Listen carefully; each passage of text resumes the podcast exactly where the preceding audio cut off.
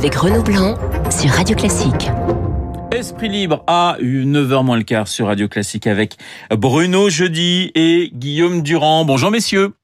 Bonjour Renaud. Bonjour à tous. Bonjour à, vous Guillaume, bonjour à vous Bruno, effectivement Bruno de Paris Match. On va commencer avec euh, Emmanuel Macron qui doit s'exprimer euh, lundi. Alors, on se dit que s'il s'exprime lundi, c'est pour annoncer, euh, je pose d'abord la question à, à vous Bruno, c'est pour annoncer autre chose, enfin du moins en plus du, du, confinement qui va se prolonger, il y aura certainement d'autres annonces. Oui, forcément, il y aura d'autres annonces parce que euh, d'abord, le président n'a pas reparlé depuis le, vraiment depuis le 25 mars aux Français, alors qu'il avait dit dans un premier temps qu'il s'adresserait régulièrement à eux. Deuxièmement, euh, même si euh, c'est ambivalent l'appréciation du, pouvoir par les par les Français qui, dans un réflexe légitimiste, se rangent à l'exécutif, mais critiquent encore majoritairement la gestion de la crise. Mais il y a des tas de questions, des tas d'interrogations qui sont pas claires pour les Français. les masques, les tests, le tracking maintenant, cette fameux, ce fameux traçage euh, des malades. Oui, on va y revenir. Et euh, au fond, Emmanuel Macron euh, a du mal à trouver le bon registre depuis le début. Il a fait une première intervention pour dire qu'on était en guerre, et puis depuis, il il cherche le, bon registre entre des sorties qui sont un peu controversées et puis euh, finalement euh, une, une, tendance qu'il a déléguée logiquement au Premier ministre, mais qui du coup lui s'est un peu euh, mieux épanoui dans cette dans cette crise violente à laquelle les Français subissent depuis 23 jours. Bruno, est-ce qu'il doit s'inspirer, pardonnez-moi cette question, de la reine d'Angleterre? Ça a été un discours très court, mais j'allais dire très émouvant et très fort, alors que Emmanuel Macron est habitué à des discours qui font 25, 30, 35 minutes euh, généralement. Est-ce que voilà, est-ce qu'il doit pas aller euh, plus vite à l'essentiel?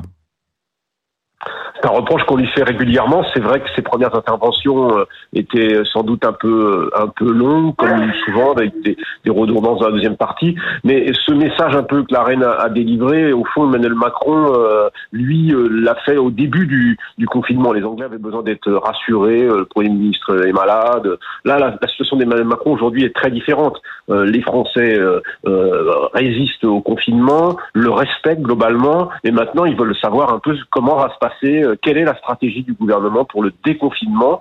Et là, c'est le grand flou. Il ne s'agit pas de rater cette sortie, euh, ni pour les Français bien sûr, mais euh, également pour l'exécutif. Donc là, il va falloir quelque chose de concret, des clarifications, des mises en perspective.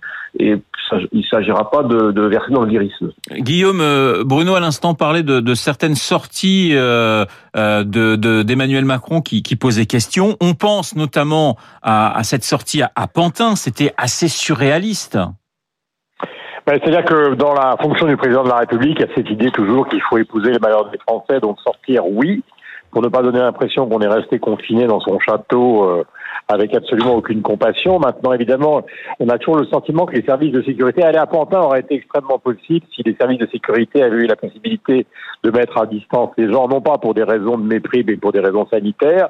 Et là, encore une fois, ça n'a pas été vraiment le cas. Donc, il y a toujours ce danger et ce spectre pour les gens que le président de la République, comme Boris Johnson, soit atteint par la maladie et donc que l'exécutif soit euh, amoindri. Deuxième point, pour revenir à ce que disait Bruno sur le discours du président de la République, j'ai plutôt l'impression qu'il va essayer d'expliquer dans un premier temps euh, ce que doit être le confinement qui, à mon avis, va durer assez longtemps pour des raisons que vous a expliqué le professeur Delfrécy, je trouve avec beaucoup d'honnêteté, à savoir que malheureusement, il faut le dire clairement, effectivement, on n'est pas dans la situation de l'Allemagne. L'Allemagne a mieux géré la crise car l'Allemagne est plus souveraine, a une industrie chimique qui fonctionne mieux, a des tests qui ont été donnés massivement depuis le début. Euh, ne, ne, ne l'a pas caché. Et donc, c'est plutôt l'explication du confinement et peut-être d'un certain nombre de décisions, parce qu'il a été reproché à Emmanuel Macron dans le discours de Mulhouse le dernier, c'est d'avoir euh, donné une part normale à l'indispensable compassion, mais au détriment d'un certain nombre de, de, de, règles ou de décisions qui viendraient du président de la République. Car au-delà de, de, du roi Thomaturge, il doit d'abord être et avant tout être un homme qui prend des décisions. Et puis dans un deuxième temps, il y aurait cette hypothèse soulevée par le Parisien ce matin de faire un grand discours de la refondation euh, nationale avec peut-être un gouvernement d'union nationale restreint comme après le Conseil national de la résistance à 15 personnes. Donc, si vous voulez, c'est, c'est une stratégie en deux temps. Alors évidemment, on va attendre lundi pour pour en savoir plus. La grande question euh, encore ce matin, euh, Bruno et, Guillaume, c'est la question du du traçage numérique. Euh, Guillaume, on, s'y dirige hein, si on lit la presse ce matin.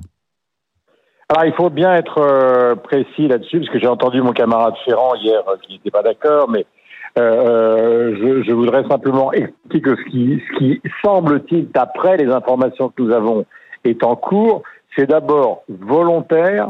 Deuxièmement, ce n'est pas du domaine du GPS et de la géolocalisation des gens, mais c'est simplement un repérage des liaisons sociales pour savoir si on a été ou non sur des bases volontaires avec une application donc euh, euh, euh en contact avec quelqu'un qui soit malade.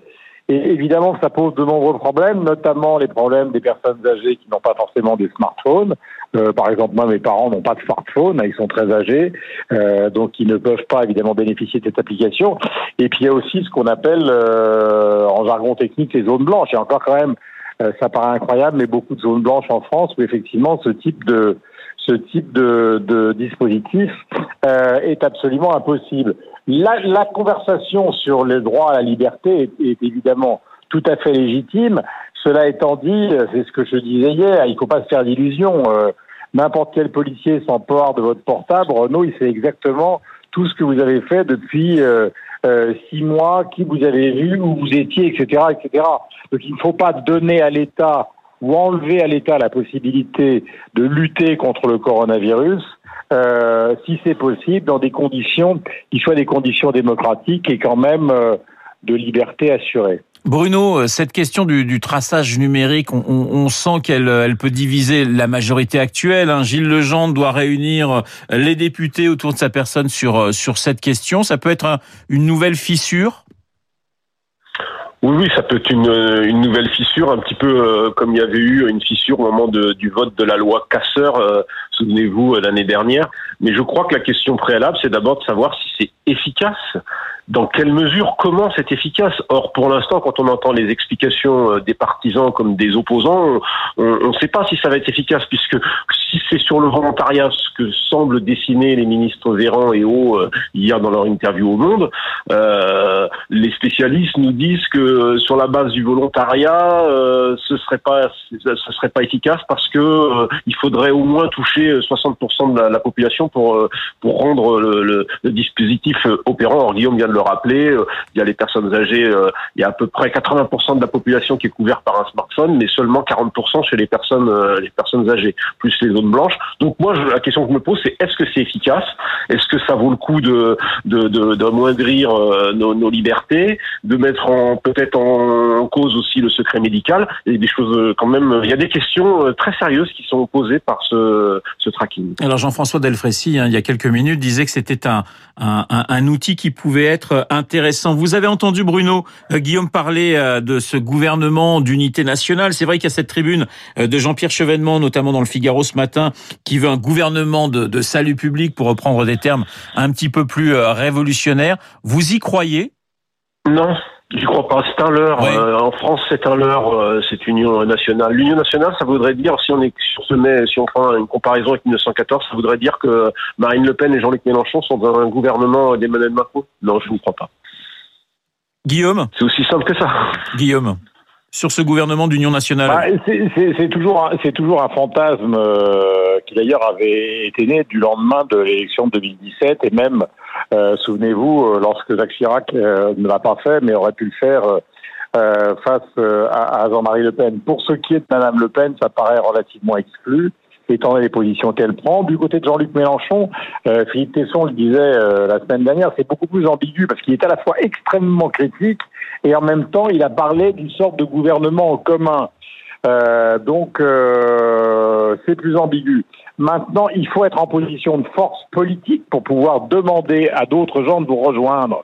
Euh, et c'est là, à mon avis, que, que Bruno a raison. C'est qu'il ne s'agit pas simplement de faire un discours à horizon Conseil national de la résistance en disant il faut absolument un conseil restreint de 15 ministres venant, comme ça a été le cas après la guerre en gouvernant avec les communistes.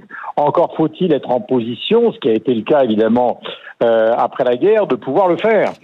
Actuellement, aujourd'hui, le président de la République peut peut-être trouver un élargissement autour de personnalités euh, de, de, sa majorité actuelle. Mais est-ce qu'il s'agit simplement d'un élargissement, c'est-à-dire en gros, pour reprendre le mot désagréable, d'un débauchage encore plus grand que ça ne l'est actuellement, ou est-ce qu'il s'agit d'un véritable gouvernement d'union nationale avec évidemment toutes les composantes euh, du pays à la barre? Euh, c'est plus la, la, première version qui peut être envisageable que la seconde. Merci beaucoup Bruno, merci Guillaume d'avoir été euh, ce matin dans Esprit Libre, Bruno Jeudi, Guillaume Durand euh, sur l'antenne de Radio Classique. Il est 8h55 dans un instant, Béatrice Moidi.